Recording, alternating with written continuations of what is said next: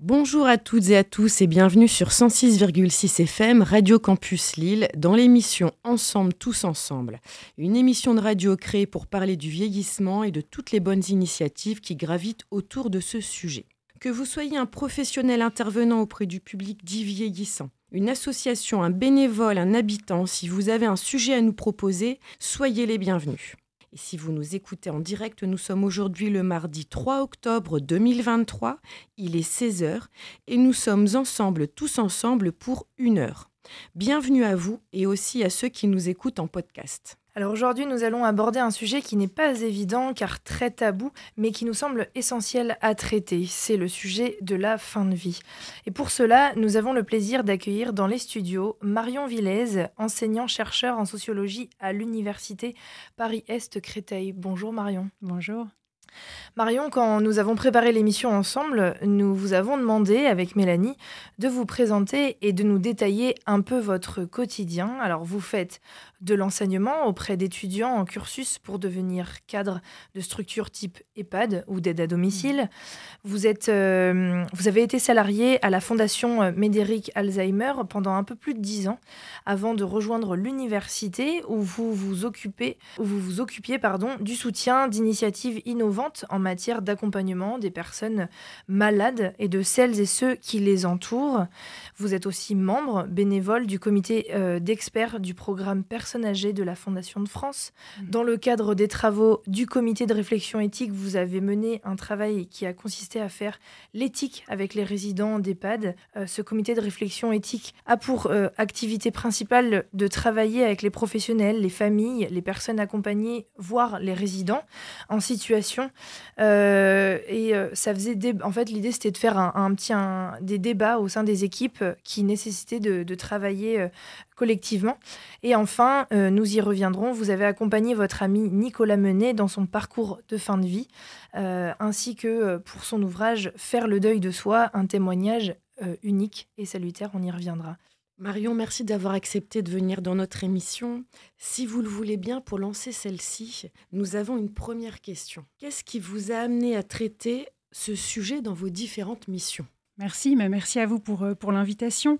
Alors effectivement, comme Coralie vient de le rappeler, c'est finalement cette question de la, de la, fin de vie et de la mort euh, m'est apparue comme essentielle d'une part euh, dans le cadre de mes études de sociologie et dans le cadre de l'orientation de mes premiers travaux, j'ai consacré euh, à la question euh, euh, du vieillissement et de la place des personnes âgées dans la ville. Et donc très vite, la question de la fin de vie et de la mort est apparue nécessaire à penser et la sociologie m'a apporté quelques outils par rapport à ça.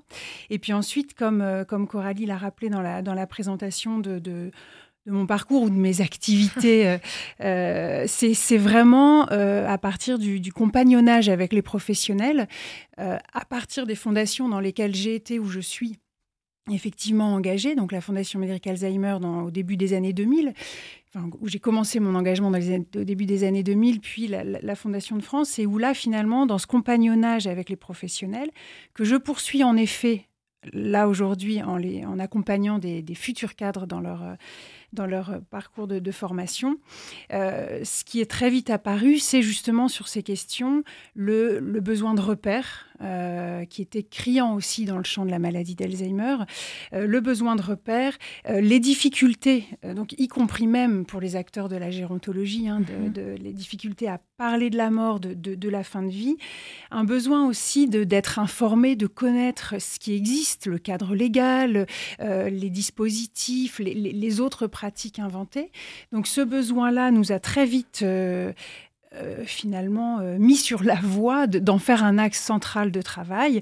Et en même temps, euh, ce que nous observions aussi, c'était toute la créativité d'équipe qui s'emparait de cette question pour, bah, pour à la fois un peu la dédramatiser et faire en sorte qu'elle elle ait sa juste place dans, dans, les structures et dans les services d'aide à domicile. Donc cette inventivité, cette créativité qu'on observait nous a incité à la fois à soutenir les efforts donc, de celles et ceux qui travaillaient sur ces sujets, inciter d'autres à s'en emparer pour que, euh, voilà, pour que ces, enjeux-là aient, une place, euh, leur juste place. Mhm. Et, justement, ça fait écho euh, avec le, les actualités, je dirais. Est-ce que vous pouvez nous parler un petit peu des dernières nouvelles quant à l'annonce du gouvernement sur les soins palliatif et l'aide active à mourir Alors effectivement, ces derniers mois, euh, la, question de la, fin de vie et, de la mort, euh, ces questions sont revenues à l'agenda politique, si je peux mhm. employer cette, euh, cette expression, puisque le président de la République en a fait une priorité et et cherche à inventer, créer un modèle français de, de, la fin de vie. Et euh, donc, entre autres choses, hein, ces derniers mois, beaucoup de travaux ont eu lieu. Entre autres choses, euh, a été installée une convention citoyenne qui a rendu ses travaux en avril 2023. Euh, et encore d'autres travaux, mais à, l'issue de cette, convention, au moment de la restitution des travaux, euh, le président de la République, Emmanuel Macron, a annoncé en effet deux axes de chantier. Euh, le premier qui consiste à, installer un plan décennal sur, les soins palliatifs spécifiquement, soins palliatifs et prise en charge de la douleur. Euh, et essayer de, construire une culture palliative pour tous les acteurs concernés. Donc ça, c'est le premier, euh, le premier volet. Et le deuxième volet consiste à proposer une, une, loi, une nouvelle loi sur la fin de vie, qui, elle, en effet, comme vous, comme vous le disiez, Mélanie, devrait euh, se centrer aussi sur la question de l'aide active à mourir, qui a été justement euh, ouverte, puisque cette fameuse convention citoyenne, et avant elle, le CCNE, avait ouvert euh, la possibilité de, cette aide active et se prononçant en faveur d'une aide active à mourir très encadrée. Donc on en est là, dans ces deux volets qui, à l'automne 2023, devraient, devraient être présentés et, aboutir. Mmh est-ce que, euh, est que vous, ça peut faire euh, bouger aussi euh, votre manière d'accompagner les étudiants, les professionnels, avec ce plan forcément, cette culture palliative? Est-ce qu'il y a déjà des prémices, vous, de votre côté? Vous êtes déjà dans cet accompagnement-là, cette, cette culture de, du, du, décès Est-ce que vous y êtes déjà? Bah, c'est-à-dire que moi, ce qui me semble important, euh, en tout cas au-delà aussi de euh, pour ou contre l'aide active, enfin une vision un peu réductrice du débat, ce qu'il me semble là, et, c'est peut-être le moment, enfin un moment où il faut s'en emparer encore plus, c'est vraiment euh, réfléchir de manière plus ambitieuse à la place de la mort dans mhm. nos sociétés, dans nos vies, puisqu'on y reviendra sans doute, mais c'est effectivement un, un sujet tabou, difficile qu'on a, rejeté un peu aux marges de l'espace social, difficile, y compris encore dans, par rapport, enfin, dans des lieux d'accompagnement des personnes âgées, pourtant la, mort là est mmh. très, très quotidienne aussi. Euh, donc je pense que c'est vraiment cette, cette euh, réflexion, alors que bon, voilà, moi j'y travaille depuis déjà de longues années, j'ai pas attendu euh, que cette question revienne mmh. à l'agenda politique, mais en tout cas, oui, c'est important, je pense, de, de réfléchir à cette question de la mort. Sinon, si on n'est pas capable aussi de, encore une fois, de lui trouver une juste place, elle revient sous des formes mmh. obsessionnelles, euh, difficiles et à l'échelle individuelle. Alors, il me semble que voilà, donc c'est plus ça. Après, effectivement, euh, par contre, oui, les conséquences vont être importantes puisque ça va euh, modifier le cadre qui va régir les pratiques euh, des mhm. accompagnants et des soignants, puisqu'aujourd'hui c'est le cadre de la loi Claes-Leonetti hein, de 2016 qui régit tout cela. Euh, donc effectivement, c'est quelque chose qui va, qui va avoir des conséquences fortes. Mélanie, je t'en prie. Bah, Coralie, je pense qu'on allait parler de la même chose.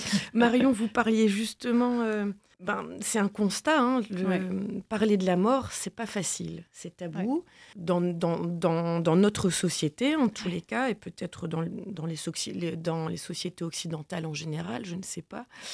Euh, ben, par exemple, voilà, quand Coralie et moi aussi avons parlé de, avons eu envie de parler de ce sujet à la radio, voilà, on sait que c'est pas un sujet qui est facile à aborder, et en même temps, ça nous semblait euh, très important, voilà, mmh. de pouvoir en parler librement. Aujourd'hui, comment est perçue un peu la mort, que ce soit dans la société en général et dans le milieu médical mmh. aussi, vu mmh. que effectivement c'est ce qui nous intéresse euh, également? Alors effectivement, euh, vous l'avez dit, dans les sociétés occidentales euh, contemporaines d'aujourd'hui, la mort, d'une certaine manière, est tabou et il y a quasiment un interdit euh, un interdit de la mort, un interdit social de la mort qui est chassé d'une certaine manière de, de l'espace social. Ce qui est important d'avoir en tête, c'est que ça n'est pas partout le cas, ça n'a pas toujours été le cas, y compris dans nos sociétés, hein, d'une certaine manière.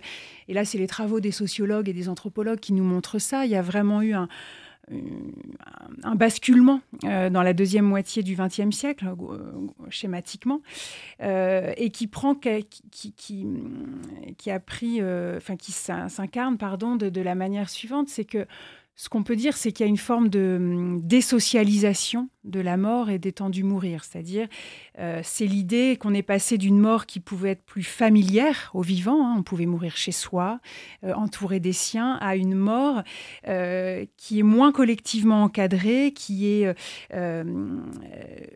cantonnée à des espaces spécifiques. si je prends par exemple, voilà, les lieux du mourir, on, on meurt aujourd'hui beaucoup moins dans la sphère privée que dans des établissements de santé et ou euh, beaucoup euh, de plus en plus dans les établissements type EHPAD, par exemple. Euh, donc ça, c'est aussi quelque chose qui est euh, une, évolution euh, importante, c'est cette désocialisation et qui s'accompagne de cette médicalisation et d'une professionnalisation. On a délégué beaucoup aux professionnels des choses que par le passé on pouvait faire, que les proches ou, la, société civile pouvait, pouvait faire. Ça, c'est important. Alors quand je dis désocialisation, c'est aussi le fait, par exemple, hein, des signes très concrets que les funérailles se font de plus en plus discrètes, en tout cas dans l'espace physique géographique des, villes, des quartiers, des, villages, même si là aussi les réseaux sociaux commencent à prendre euh, une place, place un peu différente, mais c'est quand même euh, voilà les funérailles plus discrètes, les, les rites funéraires traditionnels qui s'affaiblissent, même si là aussi on pourra y revenir, d'autres s'inventent, se cherchent. Euh, d'autres rites s'inventent.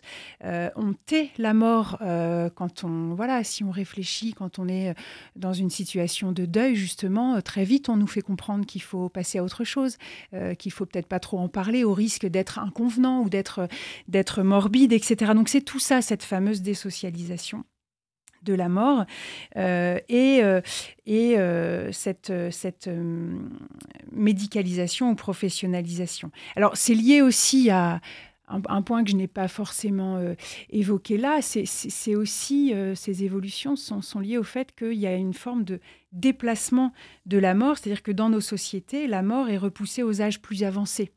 Euh, de, on, meurt, elle est beaucoup plus associée à la, vieillesse. Et, mm-hmm. le, vieux est devenu la figure un peu emblématique euh, de la mort, même si euh, évidemment on meurt à tous les âges, évidemment, même si aussi ces dernières années la pandémie de Covid a un peu bousculé tout ça, mais on est quand même dans une société où globalement c'est euh, voilà la, mort est un petit peu est moins visible pour les plus jeunes. Euh, c'est le vieux qui en, qui en est la figure archétypale. Euh, on meurt de plus en plus de maladies chroniques auxquelles parfois on survit de plus en plus longtemps, mais dans des situations parfois beaucoup plus complexes et vulnérables parce qu'on peut avoir une survie plus longue avec une maladie chronique, mais des effets secondaires liés au traitement qu'on prend. donc la médecine a aussi créé des situations de plus en plus complexes complexes euh, et euh, des, grandes vulnérabilités. Et ça aussi, c'est des nouveaux défis par rapport à, bah, à comment on peut réagir par rapport à tout ça. Donc euh, voilà un peu ce que je dirais pour essayer de, planter le décor, en tout cas, de, la place de, la mort aujourd'hui et de notre difficulté de la, de la penser. Et puisque votre question m'a amené aussi à essayer d'en parler dans les milieux de santé ou en tout cas dans le secteur mhm. médico-social des EHPAD et de l'aide à domicile, hein, dans le champ de la gérontologie, c'est celui que je connais le plus. Euh, eh bien là aussi, ce qu'on observe, c'est que on sait que la mort. Alors, je, ne dis pas que les EHPAD sont des lieux de mort, au contraire, mhm. c'est des lieux de vie évidemment, mais c'est aussi des lieux de vie dans lesquels euh, on meurt. Et les, équipes sont confrontées, euh, sont, très confrontées à, ces questions. J'ai plus exactement les chiffres en tête, mais c'est plus d'une vingtaine par année, enfin en moyenne. Donc c'est vraiment le quotidien. Et pour autant, cette question, reste très difficile à aborder dans ces lieux. Euh, et donc c'est ça aussi qu'il est, est important de travailler. Alors ça s'incarne là aussi, ça, prend, prend des formes très, très différentes. Euh, et vous, vous, vous, évoquiez que voilà, dans, dans mes activités, j'ai l'occasion d'aller rencontrer des résidents. Et là, là-dessus, c'est très intéressant aussi de les, de les écouter. Mais voilà, euh, le plus souvent, c'est pour protéger les personnes âgées, les résidents, par exemple, on, on les maintient dans l'ignorance quant au décès d'un mmh. voisin de palier. on les maintient dans l'ignorance, alors parfois à la demande des familles encore une fois, toujours pour les protéger le plus souvent, de l'annonce d'un décès de leurs proches parmi dans, leur famille on euh, euh, euh, on n'incite pas, on n'invite pas les personnes qui le souhaiteraient à se rendre aux funérailles d'une personne décédée parmi les résidents, encore une fois, ou parmi les proches. les cercueils ont tendance à, à quitter l'établissement par la petite porte, etc. etc. Donc c'est tous ces signes-là qui sont des signes qui montrent qu'on veut, qu'on veut cacher cette mort, mmh. qu'on a du mal à lui, à lui donner une, une, place. une place, effectivement, une place juste, alors que, en effet, quand on discute avec les personnes, on voit bien que cette question est dans leur tête. Mmh. Euh, encore une fois, pas tout le temps, et pas, mmh. voilà, mais elle, elle peut être dans leur tête. Elles ressentent le besoin d'en parler. Exactement, elles ressentent souvent le besoin d'en parler. Alors là, encore une fois, hein, je, ne dis pas qu'il faut absolument en parler à tout le monde tout le temps, qu'il y ait une injonction à la parole sur la mort, ce qui serait contre-productif évidemment. Certains ne veulent pas en parler, il faut respecter ça. Mais euh, ce que les personnes disent en effet, c'est que euh, quand elles expriment le souhait d'en parler, euh, surtout aux professionnels, c'est parfois là qu'elles se voient opposer un refus, un interdit. On leur dit mais non, euh, ne pensez pas à ça aujourd'hui, tout va bien aller. Euh. Mmh. Alors que finalement, elle, en parler, réfléchir à ça n'est pas forcément euh, morbide, mais c'est juste que c'est un horizon. voilà, donc c'est vrai que c'est important. Je pense aussi à une discussion que j'avais eue avec certains résidents qui, donc, qui parlaient de cette euh, souffrance, en fait, hein, qu'ils euh, vivaient quand on leur opposait comme ça un interdit de parler de ces questions. Euh, je me souviens d'une discussion que, que, que j'ai eue avec certains qui disaient, mais finalement, nous aussi, là, on se sent plutôt pas trop mal. Nous, on serait content aussi, par exemple, d'aller au chevet euh, de, des résidents qui vivent à côté de nous et qui seraient en fin de vie et qui auraient besoin de, de, qu'on les veille, qu'on les accompagne. Euh, mais on ne peut pas faire ça parce que déjà, on n'est pas au courant euh, de qui est en fin de vie ou qui, qui est mort. et puis, on ne nous fait pas cette confiance-là, enfin, quelque chose comme ça. Donc là, ça dit, je trouve, beaucoup aussi de la capacité, en, en fait, des personnes de faire face d'affronter cette question. Mmh. Et en même temps, ça dit aussi beaucoup de leur envie d'être utile euh, y compris dans ces lieux-là. Et donc, euh, quand, quand, on entend ça, euh, est-ce que il est possible de remettre ce sujet sur le tapis dans cet établissement, de dire, bah voilà, on a eu un retour de personnes qui ont envie de veiller mhm. sur un voisin. C'est un voisin, certes, de chambre, sauf que parfois c'est plus parce qu'on n'a plus de famille qui passe et qu'on n'a plus que cette personne-là avec qui on a partagé des bons moments. Est-ce qu'il y a eu une réflexion qui s'est mise en place euh, à la suite de ce retour-là? Est-ce que ça fait un petit peu bouger les lignes? Euh, En fait, je me dis, s'il y a un exemple d'un établissement comme ça, euh, dans lequel la réflexion, ben, elle a abouti à on a mis en place un atelier pour en parler, et puis maintenant on dit toujours quand il y a des morts dans notre établissement pour que bah, il y ait une certaine reconnaissance de mm. leur euh, vie dans cet établissement, bah, peut-être qu'un exemple comme ça, ah bah ça marche bien là-bas, peut-être qu'on pourrait aller les rencontrer pour savoir comment ils font et mm. refaire la même chose ailleurs, mm. tout en restant euh, attentif à un tel veut, un tel ne veut pas faire partie de cette euh, célébration, de tout ce processus de, de parole Enfin, je sais pas. Oui, oui. Alors effectivement, dans, dans, cet établissement, euh, des, des, suites ont été données. C'est-à-dire que là, c'était un échange que j'avais eu dans le cadre que vous évoquiez en introduction de la, la, de la rencontre sur euh, voilà une tentative que nous avions eue d'essayer de, de faire de l'éthique avec des résidents et de, réfléchir avec eux à des sujets difficiles pour, pour, pour les équipes et donc leur soumettre comme ça ces, ces, questions. Donc on a parlé beaucoup de la question de la mort et c'est dans ce cadre-là que certains nous disaient mais nous voilà nous on, on, pourrait en parler et on a besoin d'en parler et c'est violent quand on nous renvoie que, que, que ce n'est pas possible ou que c'est trop douloureux. Et en gros il nous dit c'est finalement à vous que ça pose problème en réalité, c'est vous que ça mhm. met en difficulté, vous professionnels, vous etc. d'en de, parler. Et dans cet établissement effectivement auquel je pense euh, oui, suite à, suite à ces échanges, le... Alors concrètement, euh, les choses sont, évolueront. Ça, je ne sais pas quelle forme ça prendra. Mais il y a effectivement eu un groupe de travail qui s'est constitué pour parler de cette question avec qui veut, parmi les résidents, parmi les professionnels, etc., pour travailler cette question, entre autres choses. Hein. Il y a eu d'autres sujets aussi qui avaient été abordés. Mais donc, effectivement, ce petit groupe, euh, c'était déjà rien que l'existence de ce groupe est assez euh, intéressante parce que ça veut dire que, voilà, on se donne les moyens de, de, de, parler de ces sujets. Euh, et en même temps, on ouvre aussi la possibilité de co-construire des réponses concrètes selon ce qu'on veut mettre en place ou pas. voilà, donc ça, après, ça va suivre son cours, mais c'est mhm. effectivement des initiatives qui sont intéressantes. Alors après, moi, je pense qu'il faut, il faut être vigilant, c'est-à-dire que euh, ne peut pas standardiser les réponses, surtout sur un sujet comme ça. Mais en revanche, et moi, ça a toujours été euh, euh, la ligne que je trouve intéressante, et c'est ce qu'on essaye de faire dans, bah là, notamment dans les fondations avec lesquelles je travaille, à la Fondation de France en particulier, c'est d'essayer de de donner des repères et, de, donner des sources d'inspiration euh, pour qu'après les équipes se saisissent effectivement d'un exemple intéressant, d'une démarche intéressante et trouvent leur propre euh, forme. Mmh.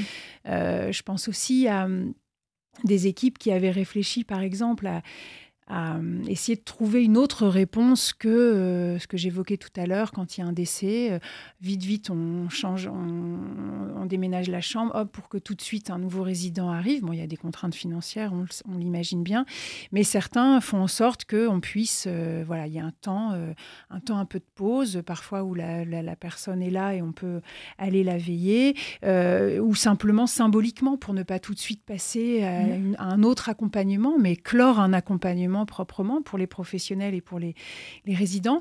Donc il y a déjà des réflexions là-dessus et des réflexions aussi sur comment on peut euh, faire en sorte que justement le, cercueil, le, corps, euh, le, corps, le, défunt ne parte pas par la petite porte. Euh, et là, voilà, il y a des équipes qui ont inventé des choses assez intéressantes pour faire une sorte de pas de haie d'honneur, mais une sorte de voilà sortie par la par l'entrée, euh, par la fin l'entrée, la sortie mhm. principale, euh, avec qui le souhaite parmi euh, encore une fois les voisins résidents, les proches, les professionnels, pour un, adieu, un au revoir à la personne. Ça, je trouve c'est très intéressant. Après, cette forme-là, elle est le fruit d'un grand travail beaucoup plus global dans l'établissement. Qui est tout aussi intéressant que l'aboutissement qui consiste mmh. à réinventer ce rite-là, euh, parce que je pense que euh, c'est pas forcément la solution qui doit s'imposer partout, mmh. mais c'est une piste et pas pour tout le monde. Parce que voilà, c'est en tout cas la possibilité que ça se passe autrement mmh. euh, et faire connaître ces initiatives pour que d'autres inventent leurs propres réponses. moi, ça me parle, ça me parle beaucoup. Je pense que il, est intéressant euh, peut-être de le vivre euh, une première fois pour se poser la question mhm. est-ce que moi j'ai envie euh, que, bah, voilà, que tout le monde sache que ça y est, ma, ma vie s'est arrêtée Est-ce que ben, on voit beaucoup malheureusement de funérailles où il y a très peu de personnes finalement mhm. à la cérémonie parce que ben, très peu de familles, ou mm. alors euh, tous les amis sont âgés et euh, il est difficile d'emmener quelqu'un en EHPAD mm. à, euh, mm. à, une enfin, à, des funérailles. voilà. Et, donc, peut-être juste de se projeter en se disant, bah, en fait, j'ai vécu véritablement ici et je suis reconnue vraiment jusqu'à la fin. Ça peut peut-être être... alors, pour certains, il y en a qui diront, moi, je m'en fiche. Et dans ces cas-là, bah, on je comprends totalement. Mais pour, pour d'autres, se dire euh, que voilà, au moins j'ai existé ici, même mm. si j'ai pas de famille, euh, ben, je suis reconnue euh, jusqu'à la fin. Je sais pas, ça, en tout cas, ça me parle. et j'espère que ça bougera. L'exemple tout à l'heure était fort, moi je trouve. Enfin, des personnes qui, qui vous ont dit lors d'échanges, etc., qu'ils auraient aimé accompagner d'autres mm. résidents. Mm. C'est très très parlant cet exemple-là, c'est qu'ils n'en ont pas peur, quoi. Enfin, ils ont envie au contraire de d'aider l'autre à passer le cap. Peut-être ils ont envie aussi qu'on puisse les aider euh, à passer, voilà, à passer, à mourir.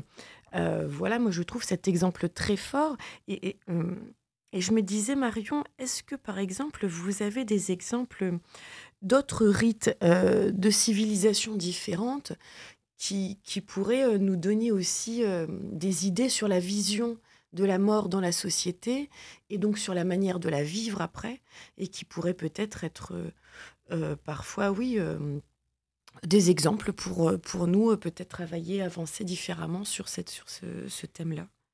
Alors, oui, ce qui est sûr, c'est que là, c'est effectivement les, travaux d'anthropologie notamment qui nous montrent que euh, les, rites sont effectivement euh, très très très variés. Alors évoluent au sein d'une même ère culturelle, évoluent dans le temps aussi, et puis en effet sont variés selon les aires culturelles. Alors euh, juste en, amont, je, reviendrai quand même sur un point, c'est que si les rites, les récits sur la mort sont, sont variés et, évoluent, euh, en revanche, en effet, ils répondent à un, phénomène qui est, lui, universel, qui est que euh, l'homme euh, a conscience de sa finitude, a conscience qu'il est mortel, et c'est bien pour apaiser cette angoisse liée à, à, ça, au fait de savoir ce savoir mortel et avoir conscience de sa finitude, sauf qu'il y a une incertitude, on ne sait pas quand, comment, etc.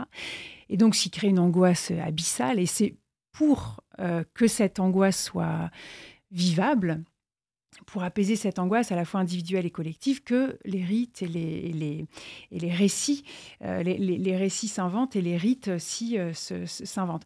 Alors, votre question, elle est compliquée parce qu'il y, y, aurait beaucoup, beaucoup de choses euh, à dire, mais il y a effectivement euh, des, des rites qui consistent à. Enfin, des, rites alors d'accompagnement du, défunt qui sont euh, effectivement différents et qui. qui sont fortement collectifs, qui sont parfois plus joyeux, et des, rites après de, mmh comment dire, le, les rites, c'est en effet, l'important, c'est que c'est pour la paix des vivants. Ça, c'est souvent, euh, voilà, c'est important de, le rappeler. Et puis, euh, j'ai du mal, j'ai du mal à répondre. Je suis désolée, Marion. Je crois que c'est une question très, très, très ouverte. il y a tellement. Et puis oui, aussi un côté philosophique que je trouve aussi. En fait. C'est une, euh, une, question vaste parce qu'en effet, je pourrais vous donner plein d'exemples, c'est-à-dire qui montrent qu'en effet, parfois, on a, on a un rapport au, au, corps très différent. Il y a des, dans certains pays, on va retourner régulièrement les corps pour les corps des défunts, pour, pour aussi parce que c'est comme ça que le, la, communauté des vivants va euh, se revivifier ce, voilà, des, rites qui sont aussi beaucoup plus euh, euh, festifs, où on va mhm. ne pas avoir peur de, en effet, euh, être un groupe joyeux autour d'un, mhm. autour d'un, d'une tombe, par exemple, etc. Donc, ces rites-là, après, il y, aurait tellement, de, mhm. tellement d'exemples que je, je, ne saurais pas par lequel commencer là. Mais mm, en effet, il y a une, une, grande diversité. Et c'est vrai que ce qui est aussi compliqué, c'est que les rites aujourd'hui, y compris dans, dans nos sociétés, les rites traditionnels perdent, euh, euh, sont beaucoup moins euh, appropriés. En revanche, s'inventent mmh. aujourd'hui et tentent de se réinventer des rites laïques, par exemple. donc là, on assiste à des choses, à des évolutions aussi très fortes une évolution euh, qu'on peut noter, c'est aussi aujourd'hui, ça interroge beaucoup, alors là vous disiez philosophie, éthique, etc., ça interroge beaucoup, c'est que dans nos sociétés, euh, une évolution importante, c'est que le, défunt, euh, le, futur, le futur défunt, de plus en plus prend en charge lui-même mmh l'organisation euh, des, euh, des, rites de ses funérailles, etc. Et, finalement, euh, s'invite dans le monde des vivants pour essayer de, marquer sa propre manière de concevoir les choses. Alors que traditionnellement, c'est effectivement les survivants qui appliquent un rite qui parfois voilà, s'impose à eux en hommage aux défunts et pour, euh, pour euh, survivre eux-mêmes.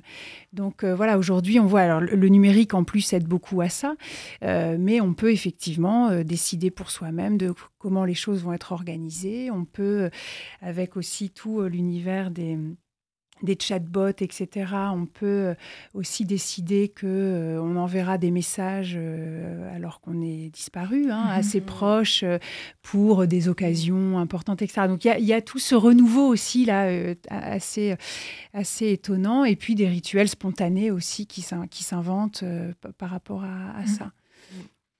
Est-ce que finalement on peut dire par rapport à, vous, votre place, Marion, la place de la sociologie dans mm. tout ça, c'est un petit peu pour calmer euh, ce, regard qui est toujours euh, bah, très lié, euh, on vient de le dire, célébrer le, mort en général, c'est de manière très, très noire, enfin voilà, beaucoup de larmes, etc.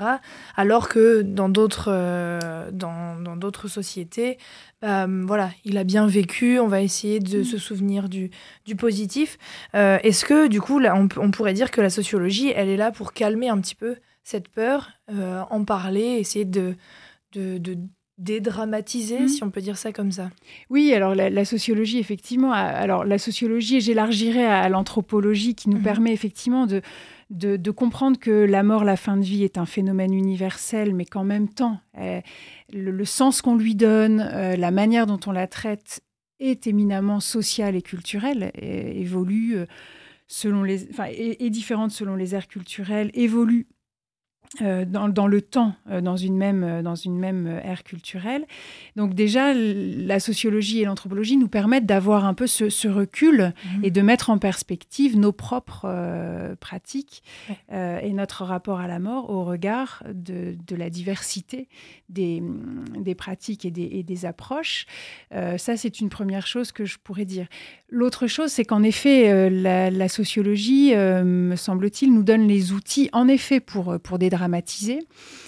Alors, non pas pour euh, forcément prendre les choses à la légère, hein, c'est dédramatiser tout en prenant les choses euh, sérieusement. Et par rapport aux, aspects, en tout cas moi, qui m'importent, qui c'est-à-dire aussi euh, contribuer à ce que les personnes, qui, les, personnes, voilà, toutes personnes en fait, et puis les, les, personnes âgées en particulier, les personnes qui les accompagnent, puissent être un peu armées par rapport à ça.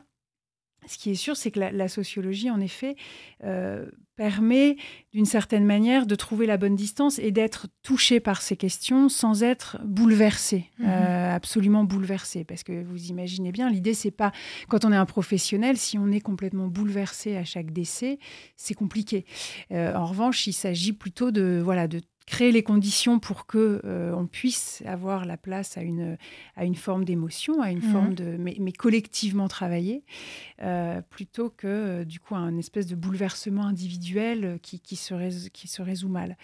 Donc ça c'est une deuxième chose. Et puis il me semble justement dans le contexte actuel aussi, dans, dans la manière de débattre de toutes ces questions, la sociologie peut permettre de d'aborder ces questions autrement que dans une vision un peu réductrice, euh, dans une vision un peu caricaturale, euh, euh, dans une voilà, vision effectivement un peu étriquée de la chose et remettre un peu d'ampleur dans, dans, le, dans le débat.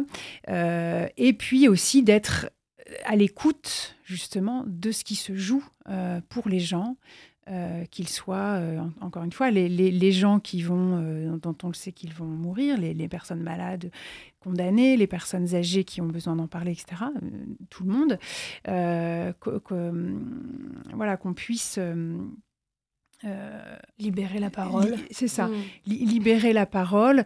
et la sociologie nous permet effectivement de, de encore une fois, comprendre comment c'est vécu, comprendre aussi et connaître ce qui s'invente euh, on en reparlait tout à l'heure, ça, moi, c'est quelque chose qui me tient vraiment à cœur, connaître, aller à la rencontre de ce qui se fait euh, et donc impliquer les acteurs concernés dans ces réflexions, plutôt que d'avoir une espèce de réflexion un peu euh, détachée, déconnectée mmh. des, enjeux tels qu'ils se posent pour les gens.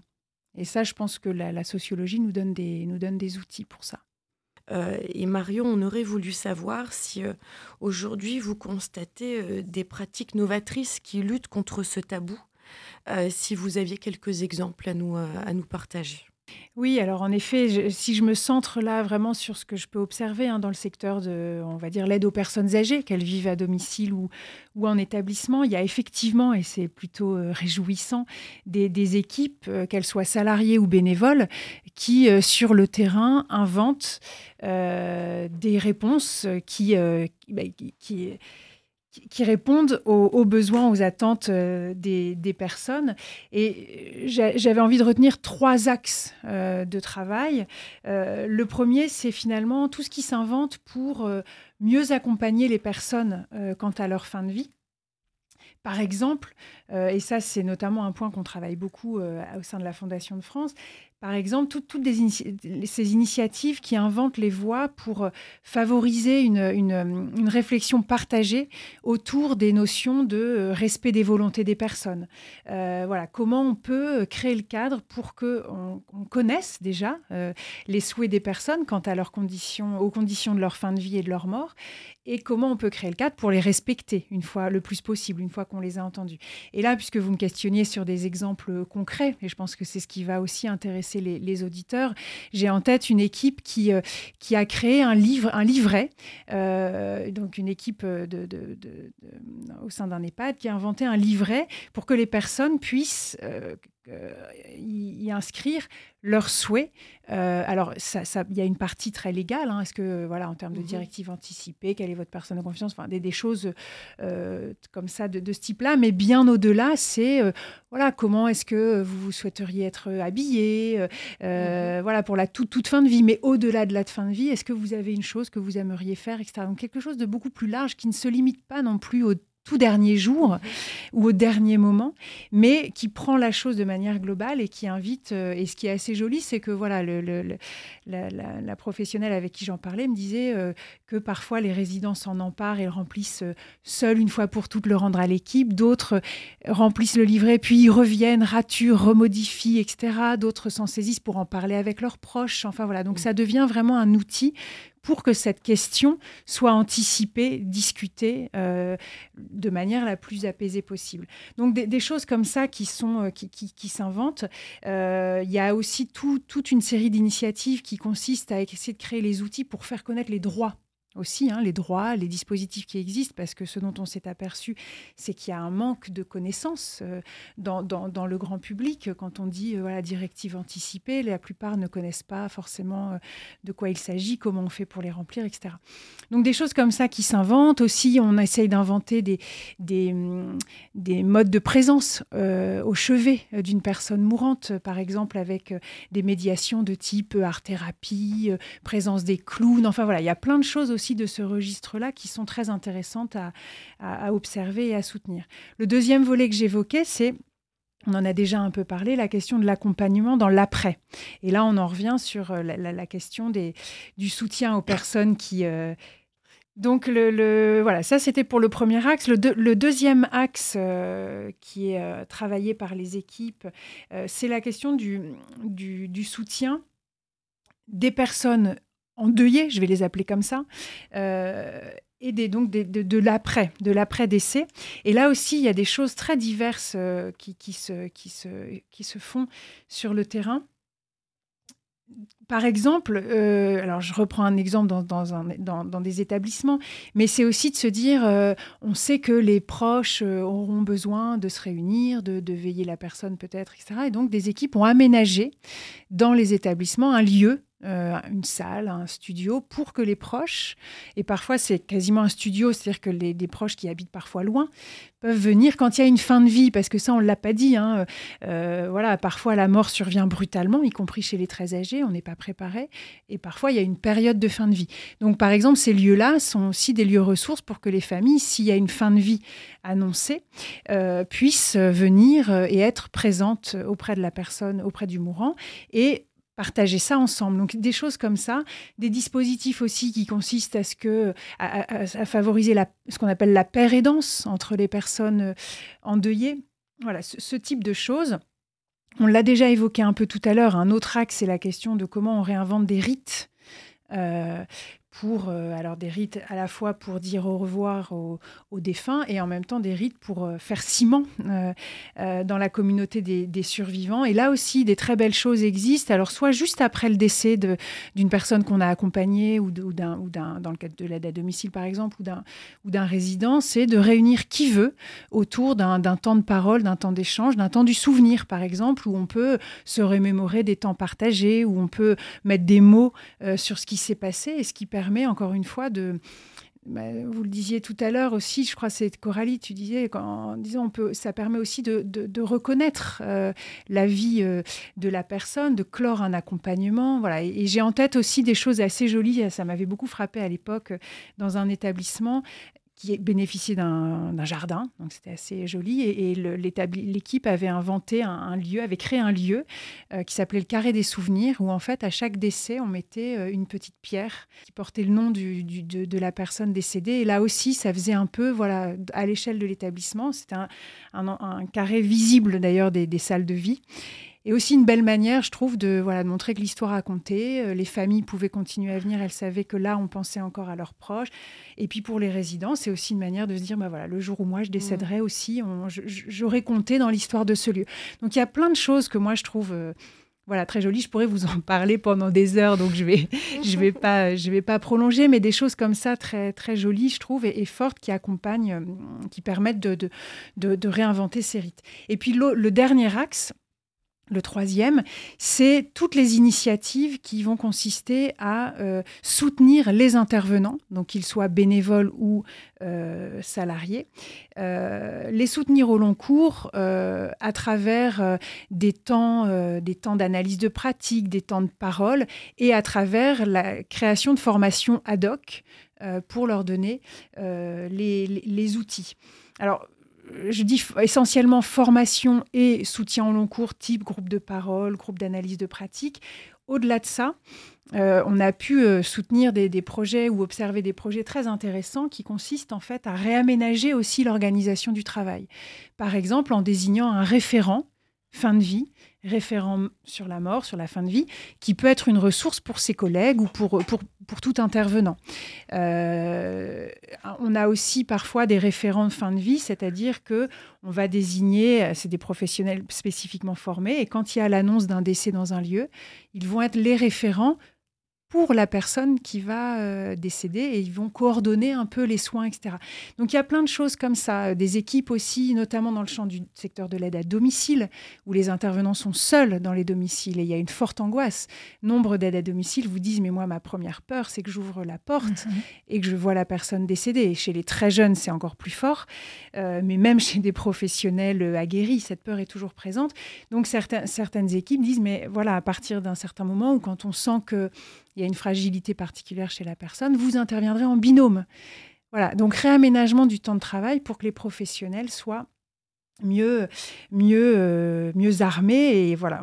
Et aussi un autre axe, peut-être puis le dernier euh, sur ce point-là, c'est tout ce qui va euh, consister à développer le travail en réseau, le travail en partenariat. Il y a aussi nombre d'équipes qui disent, mais voilà, nous, on a une convention avec une équipe mobile de, de soins palliatifs.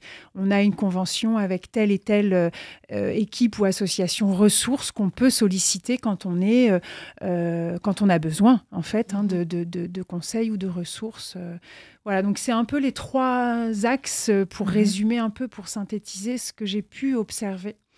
Euh, voilà, qui, qui s'inventent sur le terrain mhm. pour essayer de, de, faire face et de, de, donner sa juste place à la question de la mort et mieux mhm. accompagner les personnes qui y sont confrontées. Merci Marion. Vous parliez euh, justement, Marion, de, de, cette importance de travailler euh, en coopération, euh, en réseau.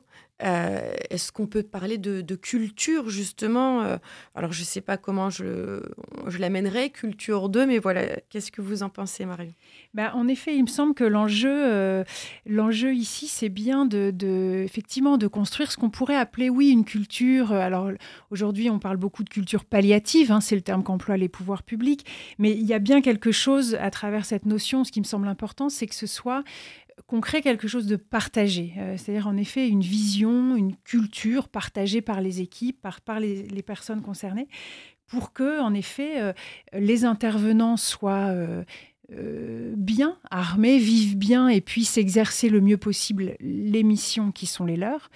Et aussi, c'est à cette condition, me semble-t-il, à la condition qu'on ait effectivement cette vision globale, cette culture euh, de la mort, cette culture palliative globale partagée, euh, que les professionnels, les intervenants euh, seront aussi mieux armés pour entendre les expériences, les vécus des personnes qu'ils accompagnent, les personnes âgées dont on parlait tout à l'heure, les personnes malades, les personnes qui se savent condamnées en particulier. Donc en effet, il y a bien cet enjeu, à, travers en tout cas le mot culture, c'est bien cet enjeu de quelque chose de partagé qui passe par tout ce qu'on a évoqué euh, ensemble euh, tout à l'heure. Ça fait très, enfin voilà, ça fait le lien avec euh, le livre de, de, Nicolas Menet, si vous le voulez bien, Marion. Euh, en, parler, euh, ce livre qui, mm, qui s'intitule Faire le deuil de soi. Euh, c'est pas voilà Nicolas n'était pas une personne âgée comme comme on l'entend plutôt sur la fin de vie mais quelqu'un de, de, malade et pourtant du coup le, le, deuil il a fallu le faire le deuil de soi mmh. dont il parle est-ce qu'on peut revenir sur ce témoignage là Bien sûr, merci de me donner l'occasion de, d'en parler. En effet, Nicolas Menet, euh, euh, donc en effet, n'est pas du tout une personne euh, âgée. Il, a, il avait 43 ans quand il est mort en février dernier. il dirigeait Silver Valley, qui est un pôle un peu d'innovation en matière de, de silver economy, pour employer ce, terme. Et en effet, donc Nicolas est mort de manière fulgurante en une année d'un cancer incurable du cerveau. Et il a ce geste incroyable de, mobiliser ses dernières forces pour euh, écrire un livre euh, où finalement il fait euh, don de son expérience intime pour bousculer les esprits, pour, pour peser sur le débat qui, qui, était en, cours à ce moment-là et qui est encore court, hein, on l'évoquait en début d'émission, et pour peser sur la transformation du cadre social de, de, de, la fin de vie et de la mort. Et finalement, il a réussi à mettre en perspective son expérience personnelle pour, euh, pour cela avec beaucoup de courage, puisqu'il il était déjà euh, très malade avec des, symptômes compliqués qui compliquaient l'écriture de ce livre, mais il a, il a, il a, voilà, il a eu le courage de, faire cela. Et en effet, euh, ce, livre est finalement un, récit témoignage qui donne à, voir finalement ce qu'est mourir, ce que ça veut dire de se préparer à mourir récit témoignage qu'il articule euh, à des propositions très concrètes, et c'est en cela qu'il voulait aussi euh, peser et, entrer dans, le débat, des propositions très concrètes pour justement euh, construire une vraie culture et, essayer de transformer les choses pour, qu'on ait, pour construire une société dans laquelle on puisse voilà, parler de la mort, aborder ces questions, anticiper ces choses-là, puisque il, en a fait l'expérience lui-même, hein. c'est-à-dire qu'avant avant d'être malade, directive anticipée, euh, réflexion sur tout ça, c'était pas du tout, euh, pas du tout son, objet évidemment. Donc c'est cette idée-là, puisque ce qu'il montre aussi très bien dans le livre, en tout cas pour lui, hein, c'est cette manière dont il l'a vécu, et ça fait écho à ce qu'on évoquait tout à l'heure aussi. Il montre bien comment l'interdit de la mort est violent euh, est très violent pour, pour euh, un futur défunt, puisqu'il se, nomme comme ça en tant que personne qui, savait, qui se savait condamnée. Et il montre à l'inverse comment euh, ce chemin euh, peut être facilité dès lors qu'on a face à soi des interlocuteurs qui sont en capacité d'entendre mhm. euh, ce que vous vivez et de, et de, faire, de, vous permettre aussi de mieux vous y préparer.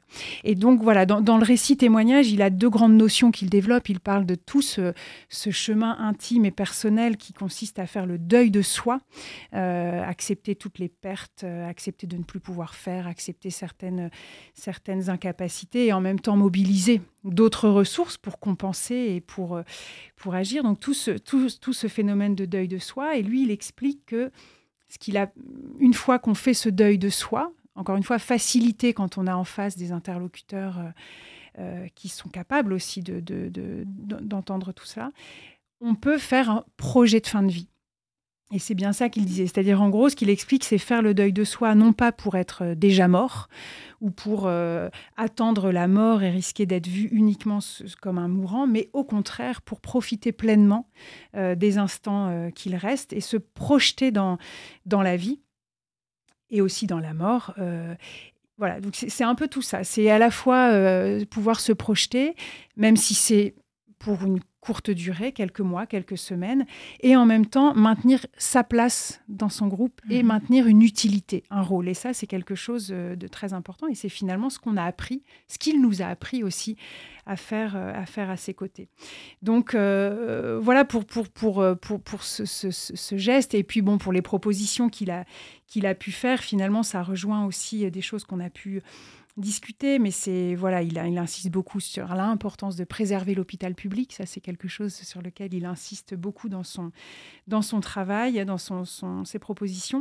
Et puis, c'est finalement ce qu'il propose, c'est des choses qui consistent à renforcer l'esprit de la loi euh, actuelle pour euh, pour que chacun, chaque citoyen ait un accès égal à des soins palliatifs euh, pour sensibiliser largement la société et là aussi tous les âges, sensibiliser tout le monde à cette question de la mort et de, la fin de vie, développer une culture palliative.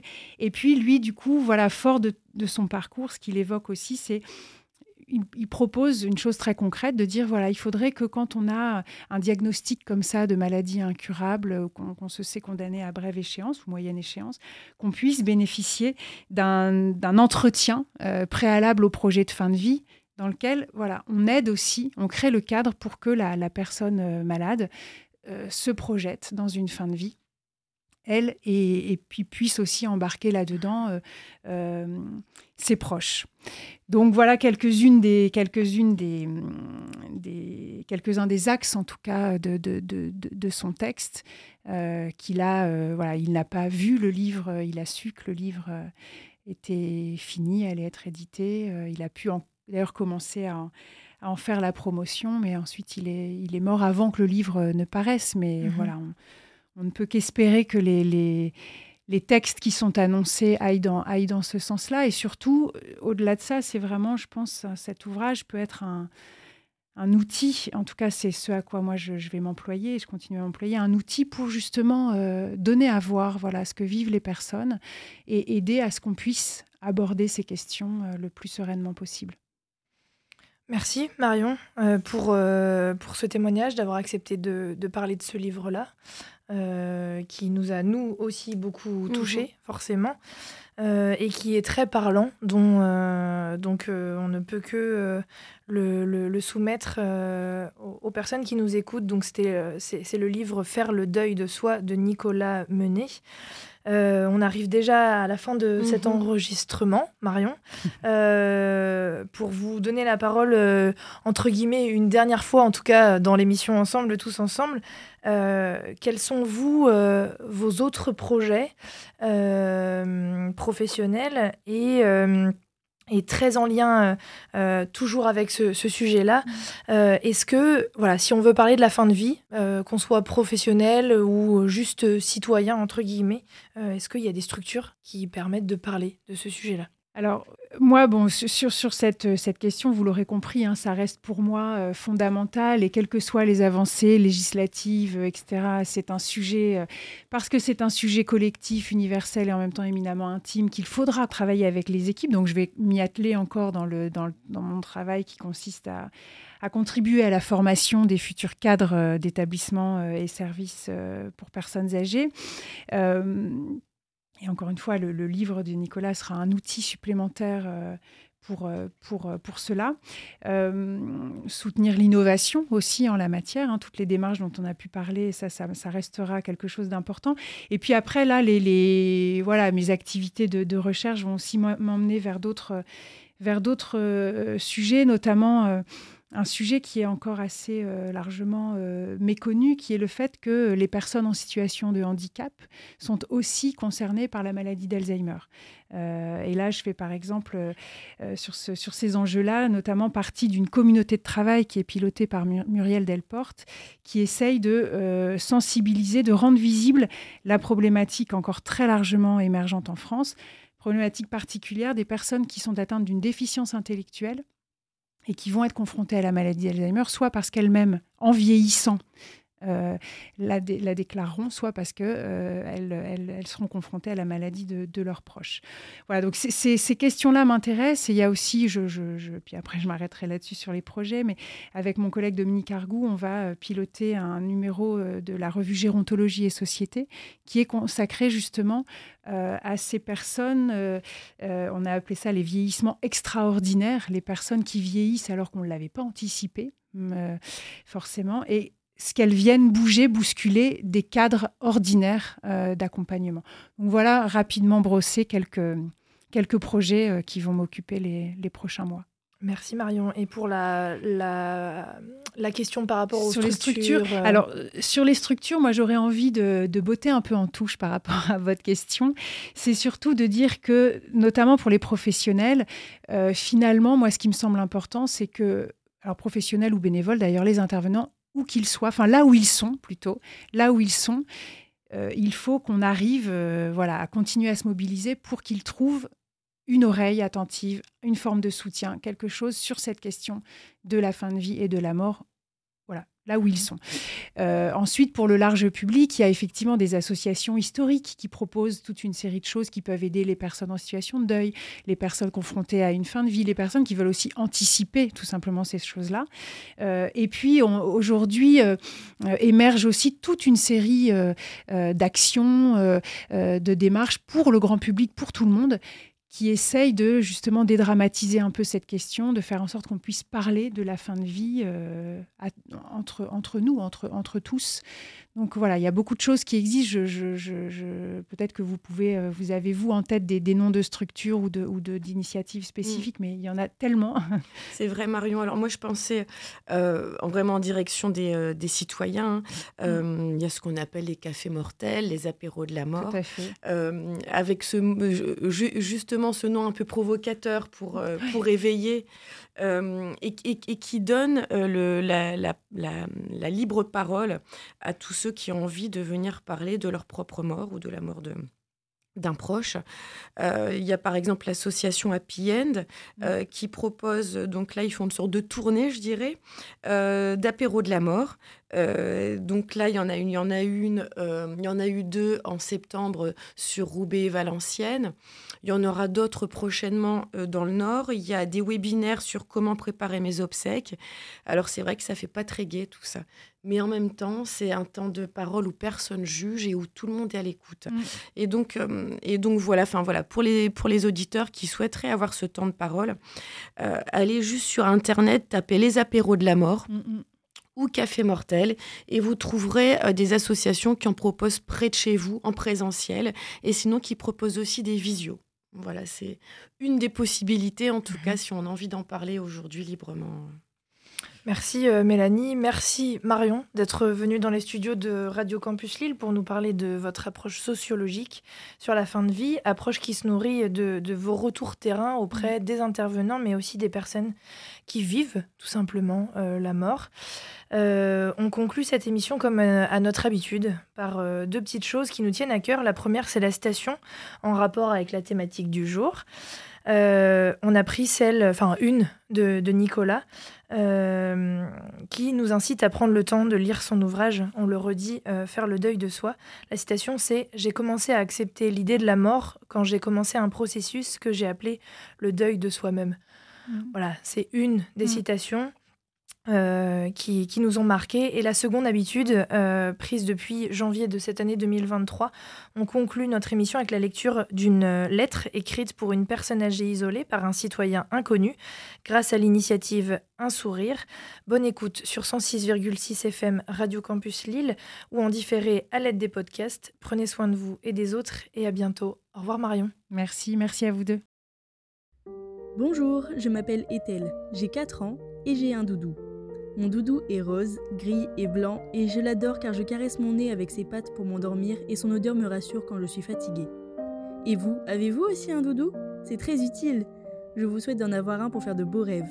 Un foulard ou un mouchoir en tissu peut faire l'affaire. Je vous envoie plein de bisous et d'amour.